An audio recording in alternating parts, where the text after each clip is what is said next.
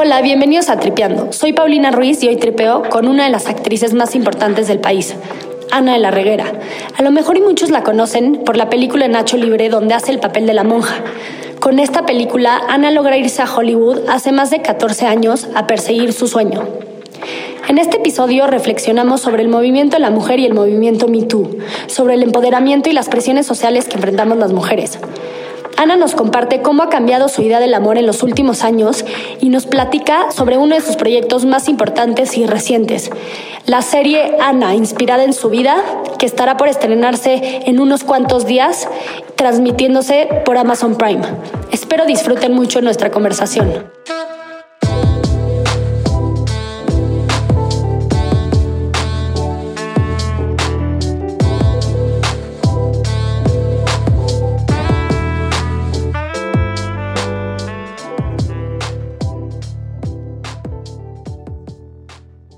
Hola Ana, bienvenida a Trepeando. Es un privilegio poder compartir el micrófono contigo hoy. Y igualmente, Pau, qué buen, qué buen título, Tripeando.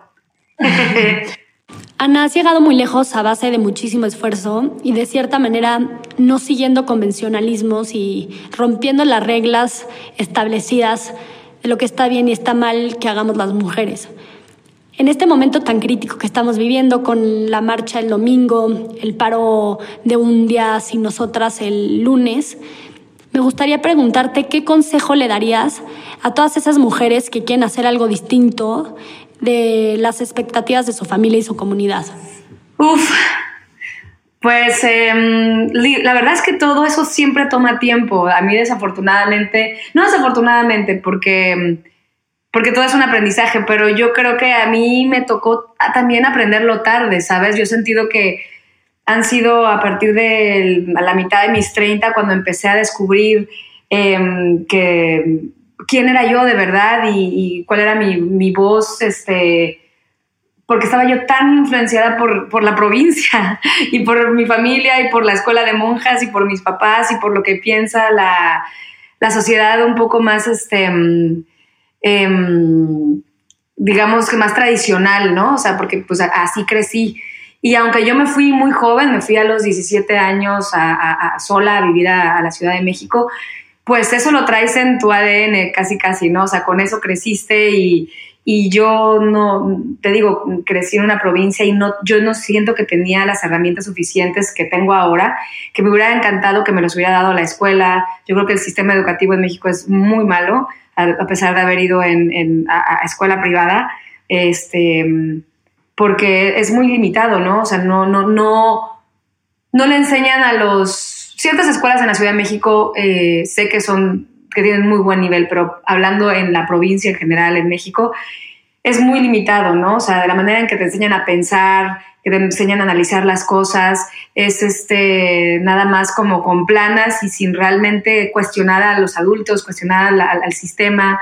Em, y hasta eso me empecé a dar cuenta muy tarde, ¿no? Empecé a abrir los ojos, obviamente, cuando me fui a la Ciudad de México a estudiar actuación, pero, pero realmente más en el aspecto artístico, pero después ya en el aspecto de como mujer, ¿sabes? Como en, este aspecto que me estás preguntando, en cuanto a, a no tener que seguir las reglas de tenerte que casar o, el trabajo que, como mujer te ofrece, este, te ofrece la sociedad, ha sido hasta hace pocos años que empecé yo a, a, descubrir ese poder que tengo en mí y por eso me encanta, después hablamos de mi serie, pero por eso escribí la serie y me encanta ahora poder hablar contigo, que tienes un público muy joven y que eres muy joven Em, porque yo no tuve esos mentores o yo no tenía esas personas a las quien recurrir o no las busqué porque al mismo tiempo estaba yo tan limitada de información. Al, al, mismo tiempo podría parecer que no estaba limitada, pero lo estaba porque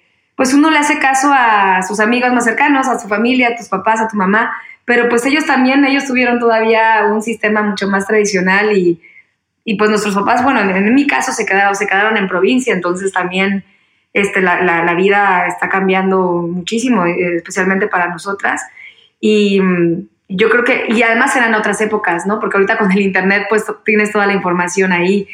Yo cuando crecí, pues no, no tenía, tenías que ir a la biblioteca todavía. Entonces, no nada más tenías la televisión, tenías los cuatro canales que había en México de, en la televisión y era lo que te llegaba y era con, lo que, con lo que crecías. Entonces, sí, ahorita, pues como joven puedes tener el mundo en, una pantalla y eso, pues hay que, e, e, esas cosas que te dan de buenas el, Internet y, y, la globalización, pues hay que utilizarlas a nuestro favor. Ana, ¿qué diría respecto a las presiones sociales?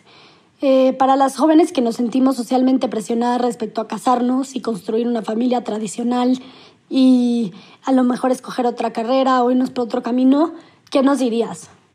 Pues la verdad es que yo pienso que cada, que, para cada mujer es diferente ese, ese viaje, digamos. O sea, yo, yo veo en, en, ciertos casos amigas que, que, crecieron queriendo una familia y que crecieron queriendo un marido y, y que, por ejemplo, a lo mejor sí tuvieron una carrera, pero que ellas decidieron porque les hace feliz pues realmente ser el apoyo de su marido, respaldarlo y criar a sus hijos y son sumamente felices y eso me encanta ver.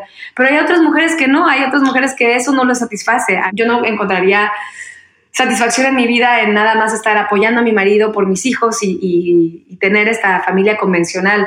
¿no? A mí me gustan hacer las cosas que, yo quiero, me gusta ser actriz, me gusta viajar, me gusta ser independiente económicamente y también este, emocionalmente en, en muchas cosas. Así que es diferente para mí. Entonces yo no critico y, no creo que nada esté mal. Al, mismo tiempo que la gente que es este que quiere ser completamente fiel a una pareja, hay gente que están, hay, parejas que ahora están abriéndose a, poder este, a lo mejor tener una relación abierta, menos convencional. O sea, a cada quien le, funciona diferente. Yo creo que más bien deberíamos empezar a, tratar de respetar que no todos somos, que no somos iguales, ¿no? Y que también esa presión que le ponen al amor de que te tienes que casar y tiene que ser para siempre y con esa y si no le hiciste con esa pareja y te divorciaste ya fue un fracaso. Yo creo que hay muchos matrimonios que se duraron 10 años y fueron exitosos. Es, es, algo muy bueno en tu vida y, y todos tenemos etapas y todos vamos evolucionando. Así que a veces un matrimonio que parece funcionar bien y después no, digo, un buen matrimonio, estoy hablando, ¿no? De, de matrimonios muy malos, pero un muy buen matrimonio, pues puede llegar a su fin en 10 años, en 15, y eso es una relación exitosa. No creo que sea, no creo que tenemos que pensar en el matrimonio por siempre, ¿sabes? Porque le estamos poniendo demasiado presión a la otra persona en que esa persona te tiene que llenar de aquí a 50 años y a lo mejor esa otra persona cambia sus gustos o quiere hacer otra cosa o se quiere vivir a otro lado o no quiere tener hijos o no quiere hacer lo que tú quieres hacer en ese momento. Y yo creo que pues antes que nada tenemos que nosotros trabajar en uno, en tú ser feliz en lo que haces y estar pleno y buscar a un compañero eh, con quien compartir las cosas. Y yo creo que siempre pues poder compartir el amor, los miedos, todo es, es, importante, pero, pero no hay que ponerle esa presión al, al, otro para que te haga feliz y para que te ayude a cumplir esos sueños, ¿me explico? Y esta manera de ver el matrimonio y el amor ha cambiado em, a lo largo de los años, o bueno, por supuesto que ha cambiado, ¿no? Pero ¿cómo era tu manera de verlo a lo mejor cuando estabas más, más joven? Sí, eh, pues mira, en, en cuanto al matrimonio, este, mi mamá ahora se medio arrepiente, yo creo, porque nunca nos educó como a casarnos y a esta, este, a esta vida tradicional, porque mi mamá trabajó siempre y pues nos hizo independientes a mi hermana y a mí en ese aspecto. Em, pero sí, yo pensaba que, claro, que yo quería tener una pareja y que esa pareja estuviera conmigo toda mi vida y este, ser súper fiel este, y, que, encontrar al hombre de mi vida, ¿no? Realmente lo que te dicen en todas las historias de amor, en los cuentos, en eh, busca al hombre de tu vida y creo que ese es un error. O sea, primero, ¿por qué tienes que buscar a un hombre, no? O sea, yo creo que hay que, como te digo, buscar tu, tu bienestar, buscar tu independencia y de pronto si llega un hombre, qué, bonito compartirlo con alguien. Pero también lo puedes, el amor se da de tantas maneras, lo puedes compartir con tu familia, con tus amigos, ahorita también las mujeres somos tan, últimamente yo creo que más que nunca, eh, somos tan unidas que, a veces cuando tú compartes con tu círculo de amigas, de tus dos, tres buenas amigas, te da a veces la misma satisfacción, ¿no? Este, poder compartir esos logros, esos retos, eh, esas, esos momentos buenos o malos. O sea, la pareja siempre es bonita, pero si no tienes una pareja, también lo puedes compartir con tu familia y con tus amigos.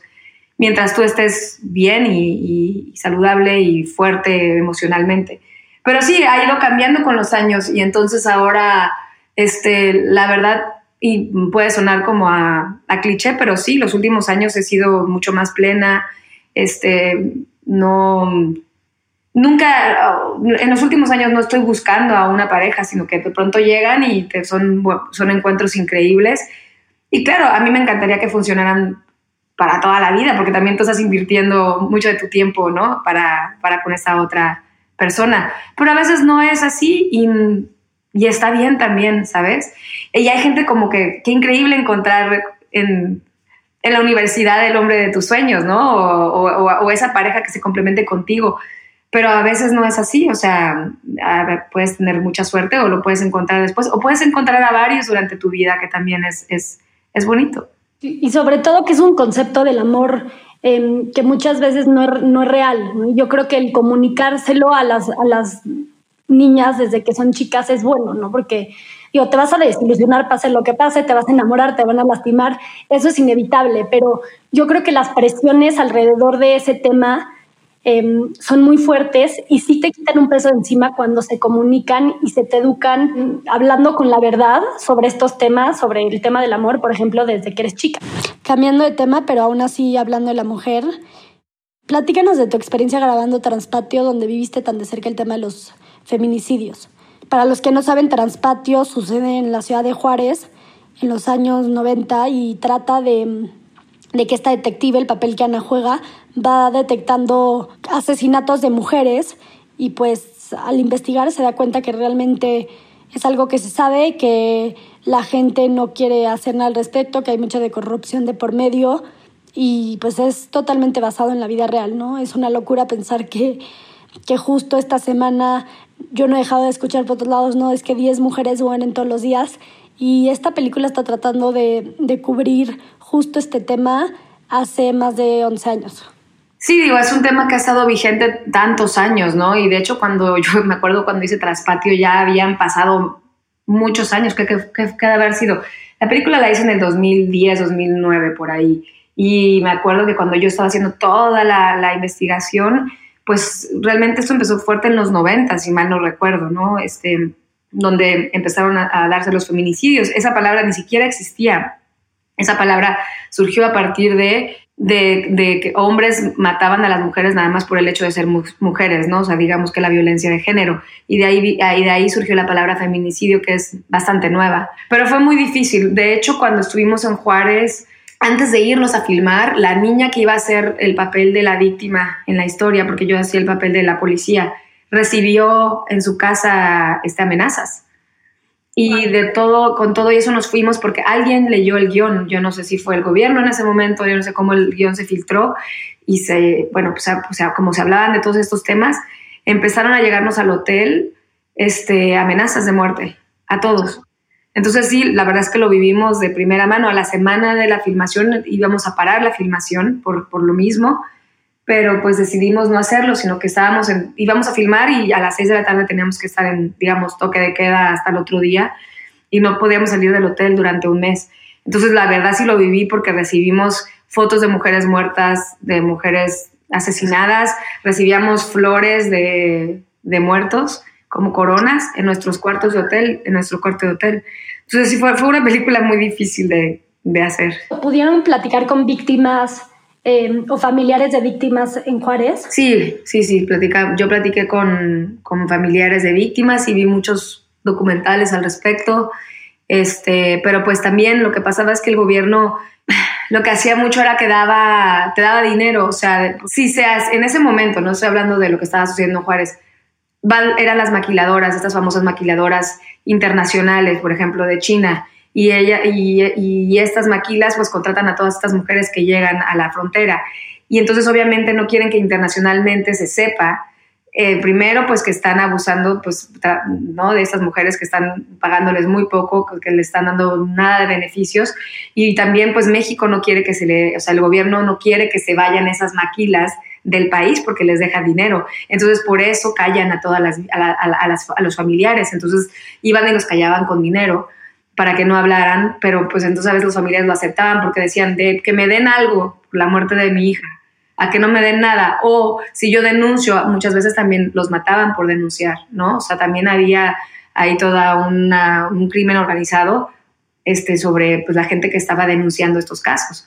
Pues es muy complicado, la verdad. ¿Y crees que se logró crear, o sea, además de crear conciencia con la película, eh, ¿hubieron consecuencias directas en lo que estaba sucediendo en Juárez o realmente? Pues en ese momento no. De hecho, cuando llegamos, me acuerdo que había una lista de, de gente que, literal, hay una lista de la gente que iban a matar y la pusieron en el, en el centro de la ciudad y todos los días mataban a, a esa persona, o sea, a una persona diferente. A mí me tocó estar en, en, en, el centro de la, digamos que filmando y una vez eh, escuché un montón de balazos y pensaba que eran las escenas que estábamos haciendo y no, a una cuadra estaban matando, también había mucho narcotráfico en ese momento. Entonces, no, digo, las cosas se están poniendo, o sea, no han cambiado en absoluto y se hizo muchísimo movimiento, ha habido muchas marchas y por eso yo creo que estos últimos días, días han sido importantes, ¿no? Con, con el paro del día 9, ¿no? De un día sin nosotras, porque sí ha, ha llegado, está imparable y no, no, se hace nada. Totalmente de acuerdo y ojalá que una de las consecuencias directas de este movimiento sea la impunidad y el Estado de Derecho, ¿no? Como, como consecuencia directa y, y de las primeras y yo creo que es igual la que más exige. Y cambiando un poco de tema al movimiento Me Too, me encantaría, para los que no lo conocen, el Me Too es, fue un movimiento donde se denunció la agresión sexual y el acoso sexual en, en redes sociales y se volvió viral con el hashtag de Me Too. Y digo, animó a que muchísimas mujeres salieran a denunciar y hablaran de sus experiencias de acoso sexual sobre todo agarró muchísima fuerza en la industria de, entretenimiento y agarró fuerza el movimiento cuando actrices salieron a denunciar, eh, directores, productores. Y, bueno, me encantaría escuchar eh, cuál fue tu experiencia personal dentro, dentro de todo esto y, qué opinas del movimiento, ¿no? Y si realmente es algo tan común como se percibe en ese medio. Mira, en Estados Unidos el movimiento ha sido muy exitoso, ha sido muy bueno. En México el, el movimiento ha sido un fracaso terrible. Eh, en Estados Unidos sí, porque pues em, de entrada las leyes funcionan de una manera diferente que en México, empezando por ahí. Entonces las leyes en México no nos protegen de la misma manera que te protegen en Estados Unidos. Y aquí hay mucho más información, aquí se le da un seguimiento diferente también a las investigaciones. Muchas de las primeras em, denuncias de mujeres pues fueron, que creo que eso fue muy importante, que fueron en por, digamos que por carta, ¿no? O sea, fueron este, como statements, ¿no? Este, que yo creo que estaban muy bien revisados palabras por palabras por abogados, o sea, viendo, bien documentado, con pruebas, y no nada más fue una mujer, ¿no? Sino fueron muchas, pero bueno, fue un, fue un movimiento que sí, que ahorita tiene presupuesto para para, para apoyar a las mujeres, para pagarle a, abogados, o sea, es un movimiento hecho y derecho. Definitivamente eso sucede de hecho mucho más de lo que la gente se imagina. A pesar de que yo trabajo aquí en Estados Unidos y a pesar de que es exitoso, sigue pasando hasta el día de hoy, o sea, yo estuve en varias películas el año pasado y me pasó en las últimas dos películas. Pero también el movimiento ha ayudado muchísimo, o sea... ¿Cuál fue tu reacción, no? Porque ese es el dilema. O sea, ¿qué tanto se permite, qué no se permite, en qué momento es válido hablar. Es súper complicado, la verdad. Pues es que muchas veces lo estás viviendo, pero a lo mejor, o sea, te lo, te, te, estás empezando un proyecto, te sucede, pero como que realmente lo puedes parar y no te afecta y como que no te quieres meter en ese, en ese desgaste emocional porque además estás trabajando.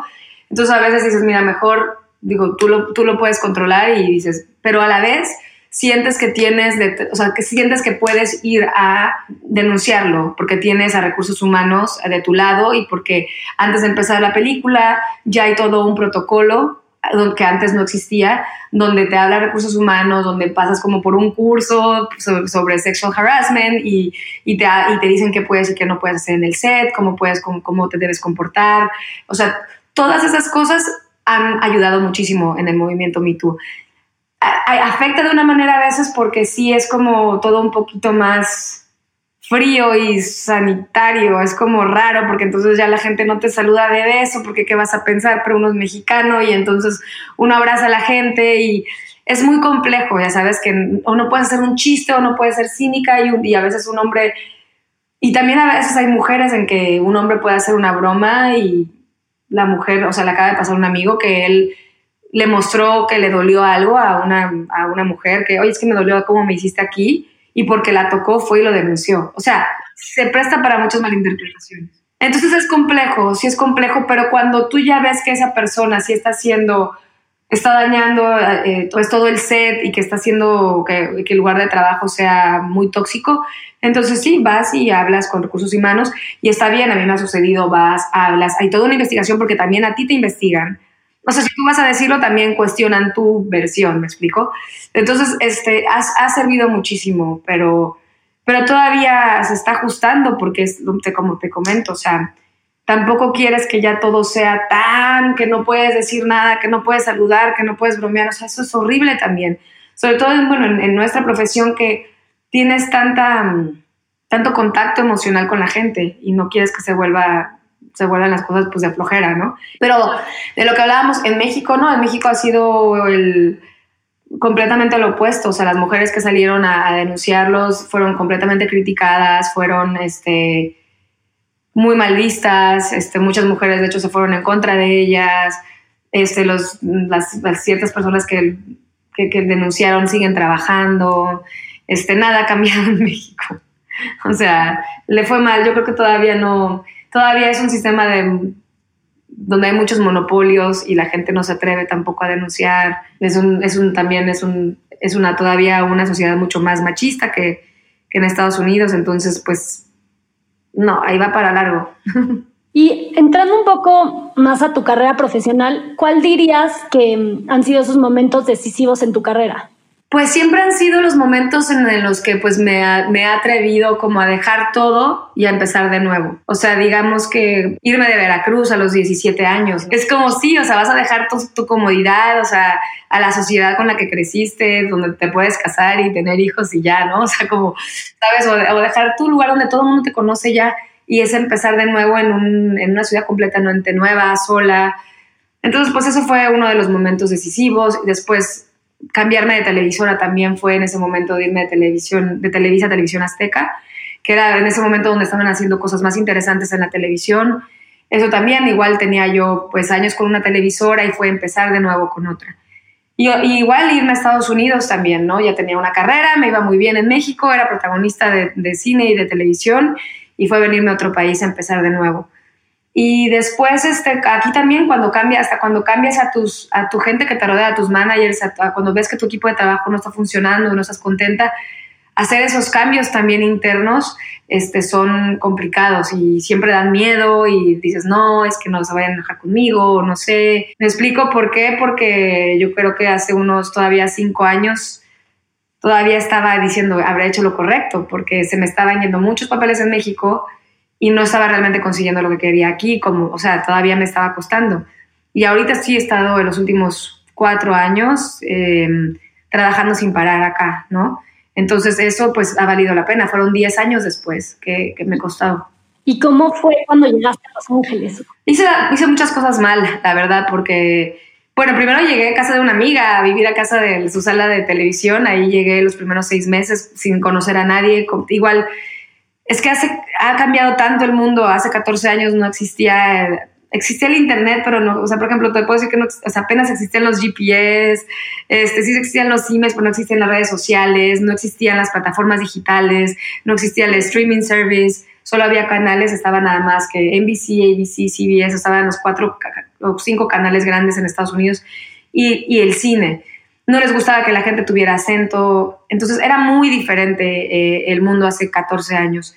Ahorita también yo creo que entre que me quedé 10 años picando piedra y que ha cambiado tanto que, quieren que hayamos más latinos, gente con, ¿no? Quieren incluir a más este, eh, minorías en, todos los elencos.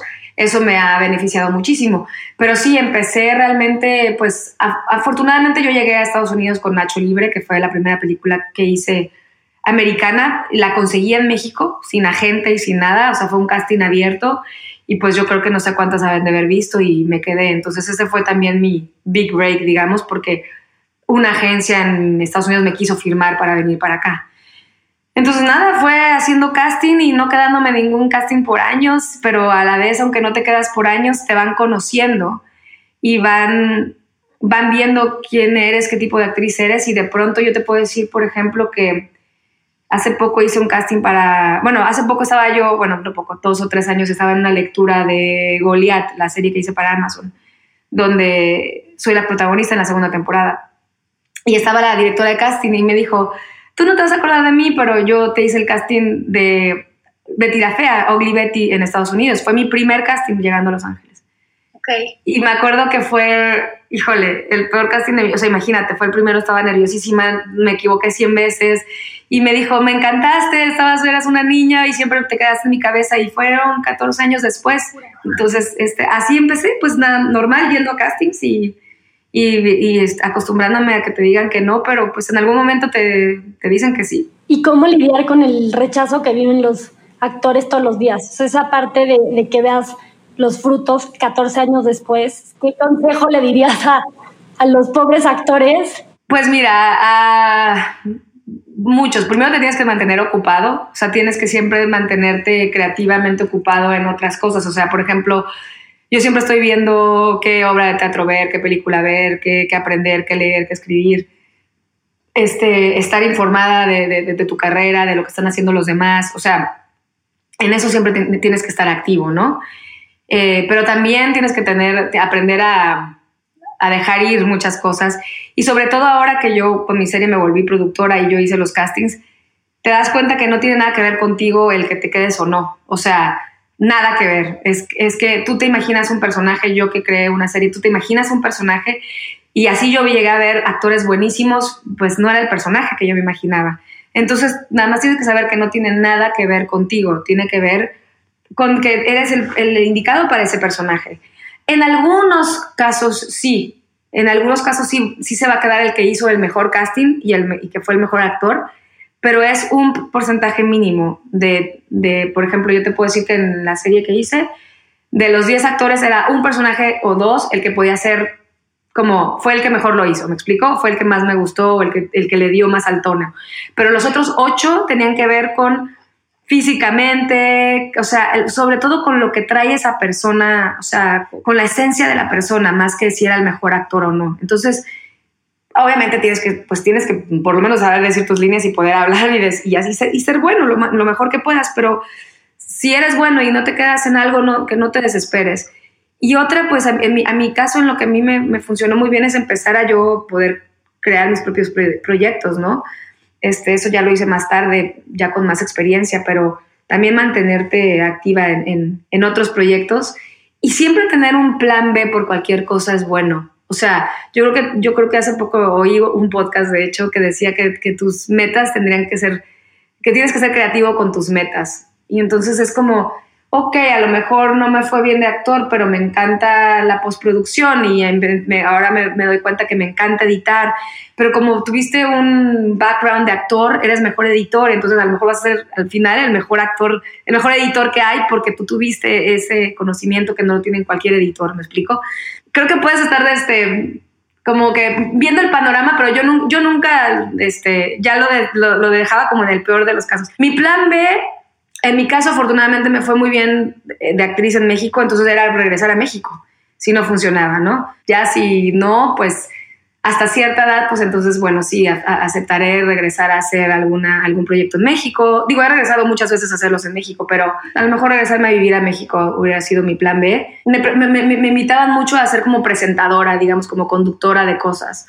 Este, y también yo decía, bueno, pues por ahí también me puede ir bien, a lo mejor me puedo volver en una famosa presentadora, no sé pero, pero lo, tenía ahí al lado, siempre pensando, bueno, eso también me gustaría y puede ser, pero lo tenía como muy ahí este, escondido bajo, bajo la manga. Y nada, no, y, y, además saber que no todo sucede de la noche a la mañana. Hay veces que sí, hay veces que a actores les sucede de la noche a la mañana el éxito, pero no, y, y, que sepas que no todas las carreras son iguales, no compararte con ninguna otra carrera tam, tampoco. Y no nada más te lo digo como actor, te lo digo como cualquier persona que nos esté escuchando que tenga otra carrera, es, no creo que sea inteligente compararte con nadie, porque cada quien tiene su propio camino y su propia historia. Y Ana, ¿por qué hacer una serie de tu vida? ¿Cómo fue en general el proceso de, escribir esta serie y, de crearla? Mira, esta serie fue una serie, o sea, no es una biografía ni nada por el estilo, es, es inspirada en cosas que me han sucedido, pero la serie tiene, pues, no sé, puede ser 50-50 algunas cosas inspiradas y, otra, y mucho es ficción. Y, justamente la serie la, la, creé a partir de, del momento donde más me sentí desesperada en mi carrera, ¿no? Porque yo pensaba que me... Yo estaba a punto de quedarme en una serie americana, en una, comedia donde había un papel que me encantaba, que era pocas veces me habían ofrecido ese papel, era una chava, este, yo quería hacer una comedia y era una chava como súper abierta, divertida, que vivía en Nueva York y que era artista. Me, encantaba cómo estaba construido el personaje y yo dije, bueno, este es el papel de mi vida y esto me va a cambiar la carrera y, a todos mis, mi esfuerzo va, a valer la pena porque voy a hacer este papel. Y al final no me lo dieron. Entonces, me fue, aunque no me habían dado miles de papeles en mi vida, e, este papel realmente lo quería hacer, ¿no? Y fue cuando dije, nunca más, o sea, no, no quiero nunca más depender que alguien me va a dar el papel que quiero hacer. Entonces, y, me tocó que justo en ese momento estaba yo pasando por muchos cambios en mi vida. Este, no estaba hablando con mi mamá, estaba soltera, estaba viviendo como eh, estaba viendo muchas cosas con amigas mías y, decidí escribir a partir de lo que me estaba pasando en ese momento, tanto mi carrera como mi vida personal. No quería volver a depender de que alguien me diera un papel que yo, yo sabía que podía ser buena y yo decía, bueno, mejor que, que yo crearme el, el papel, digamos que hecho a mi medida, ¿no? Digamos. Entonces así fue como que hice la serie, así fue como escribí Ana. Lo más chistoso es que seis años después me tardé seis años en poderla eh, llevar a la luz, en lo que primero la escribí, después la talleré, después que sí, que no, y, a los dos o tres años me empezó a ir, muy bien de actriz. Entonces también estaba trabajando muchísimo. Entonces en mis tiempos libres era mientras estaba yo desarrollando Ana, pero eso me sirvió mucho lo que hablábamos anteriormente, para poder yo no desesperarme y, si no me quedaba en una audición decir, bueno, no importa, yo estoy trabajando en mi serie. O sea, me vale. Yo tengo un proyecto que es el que amo más que ningún otro y el que le estoy poniendo todo mi corazón. Así que eso me mantuvo súper este, súper tranquila emocionalmente. Y, y, ya, finalmente el año pasado todavía nos tardamos más de un año cuando ya pude vender la serie. Pasó en un momento muy afortunado porque es cuando justamente todas estas plataformas digitales empezaron a llegar a México, querían contenido femenino, querían contenido de una, o sea, querían, realmente estaban buscando una serie como la mía. Y yo la llevaba pues bajo la manga, la llevaba desde hace muchos años. Entonces fue un momento perfecto, como ahí te das cuenta cuando todas las cosas tienen su momento, ¿no? no me sorprende nada que, sea una comedia conociéndote. sí, es una comedia. ¿Y qué se sintió actuar tu propio personaje? Fue diferente, la verdad, porque como también yo la escribí, yo la desarrollé desde escena por escena, la, serie, pues era más fácil para mí porque me sabía, imagínate, para, primero, si yo, era mi capítulo, pues yo había escrito cada, cada palabra, ¿no? Y si no era mi capítulo, yo había revisado ese capítulo por lo menos unas siete, ocho veces. Entonces, en ese aspecto fue fácil porque nunca había entendido tanto a un personaje o sea, nunca había estado tan llena de información y también me di cuenta que como actor no hacía el suficiente, la suficiente tarea porque dije, no manches, o sea, si supiera todo esto en otra película, o sea, de verdad que tendría que leer el guion 100 veces más y estar mucho más preparada en, el futuro, ¿no? Pero, pero sí, pero después como a las, a las dos o tres semanas me empecé a dar cuenta de ciertas cosas en el personaje ya cuando lo estás haciendo que dije, ay, no me había dado cuenta de esto. O sea, con el director también empecé a descubrir cosas de mi personaje que, que, también empecé a, a, meter nuevas que no, que no las había considerado, ¿no? O sea, y, fue, fue divertido, pero, pero no, no me costó trabajo, la verdad, no, no, no fue difícil, yo creo que porque estaba pues estaba muy estudiada. ¿Y buscas transmitir algún mensaje en particular con la serie o...? El otro día, la verdad es que la gente ha sido muy, ah, o sea, como que todos los comentarios han sido buenísimos, pero me dio mucha risa porque una chava me escribió como mala onda diciéndome, pero yo por qué tengo que ver tu serie si, o sea, si una serie inspirada en tu vida, o sea, digo, con todo el respeto, tienes una carrera, pero yo quiero ver la serie de Sor Juana o de no sé qué, o sea, tú qué has hecho para bla, bla, bla. Y la verdad es que yo creo que como todos, o sea, todos nos identificamos, o sea, no tienes que ver un personaje histórico para identificarte con alguien. O sea, yo quiero, yo quería hacer una ver una serie justo para todo lo que me preguntabas. Oye, me interesa ver una mujer, pues que salió de provincia, que llegó, que, ha sido independiente, que se la, se la ha rifado, que en este momento está, o sea, sobre todo la serie se trata de una adolescencia tardía, este, que estoy, que viví, que estoy viviendo y que me empecé a atrever a hacer las cosas tarde en mi vida y, pero, que pues, pero que nunca es tarde, o sea, y, el, digamos que el, el, logo de la serie es, este, hay, hay, que, primero hay que perderse para encontrarse, ¿no? Entonces, como es todo este camino donde puedes estar perdido, pero, pero tienes que pasar por ese camino para encontrarte. Y eso es lo que yo, lo que yo quería compartir con el público, que, que está bien, ¿no? Y las cosas que me preguntas que está bien, este, que no seas mamá a cierta edad, que no sepas qué quieres hacer en tu vida, que de pronto mañana este, beses a una chava y que tampoco pase nada y que pasada estés con un güey que está bien también. O sea, todas esas cosas hay que, o sea, el chiste es vivir la vida, o sea, lo más puro y, de, de, verdad vivir la vida, o sea, no quedarnos con las ganas de nada. Hay otra frase que dice la serie que hay que hacer las cosas por ganas, no por el miedo a, ay, es que si no lo hago, este, me van a regañar o no, hay que hacerlo porque queremos, si no, si, es por miedo, no lo hagas, ¿no? Pero también hay muchas cosas que hacemos por medio, miedo y, después salen bien, pero, pero hay que hacer las cosas, ¿no? Y, eso es lo que yo quiero, que la gente, pues, yo quería como que también normalizar y, se sentía que si tú ves como a una mujer que fue, que es actriz y que está pasando por todas estas cosas y que tiene los mismos miedos y frustraciones y cosas que tú tienes, que pues que te identifiques conmigo, ¿no? Y me, me, dices que sale la serie en abril. Sí, la serie sale el 4.20, chicos. Siento que mucha gente después de ver la serie va a tener mucha curiosidad de saber justo qué es real y qué es ficticio, ¿no? ¿Cómo lo planeas manejar? Yo la verdad como lo planeo manejar es justamente no diciendo qué es verdad y qué no es, para mantener un poco de mi, de mi privacidad, porque la verdad me considero bastante privada, pero en este caso sí voy a estar como abriéndome muchísimo, ¿no? De todas mis, este, pues de todas mis, las inseguridades que uno pueda tener, de todas mis, vivencias.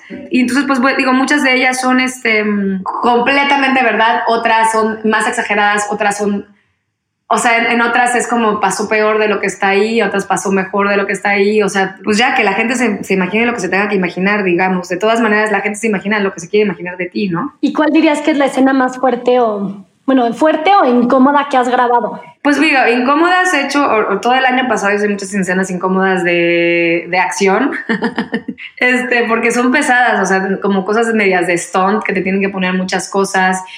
O sea, el, año pasado hice Army of the Dead y traíamos todos como un, que es una película que va a salir en Netflix, que es de zombies. Entonces traíamos todos, estábamos en el desierto a 100 grados y todos los días teníamos que traer unos trajes súper incómodos, cargando como unos tanques de gas todo el día y una metralleta que pesaba no sé cuánto tiempo y correr con eso.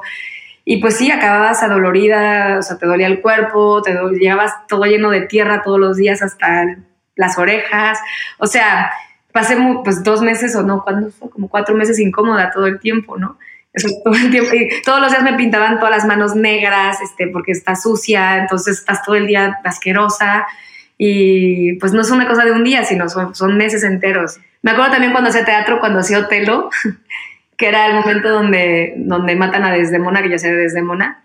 Y me acuerdo que el personaje de Otelo, que es un actor que se llama Hernán Mendoza, que lo amo, sudaba muchísimo porque además, además era el final de la obra de teatro y él estaba ya empapado, ¿no? Entonces él tenía que, ah, estaba yo tirada en el piso y tenía que decirme este monólogo eterno y además yo tenía que no moverme durante como 20 minutos en escena, ya sabes, o sea, no me podía mover porque ya estaba muerta y no podía ni respirar.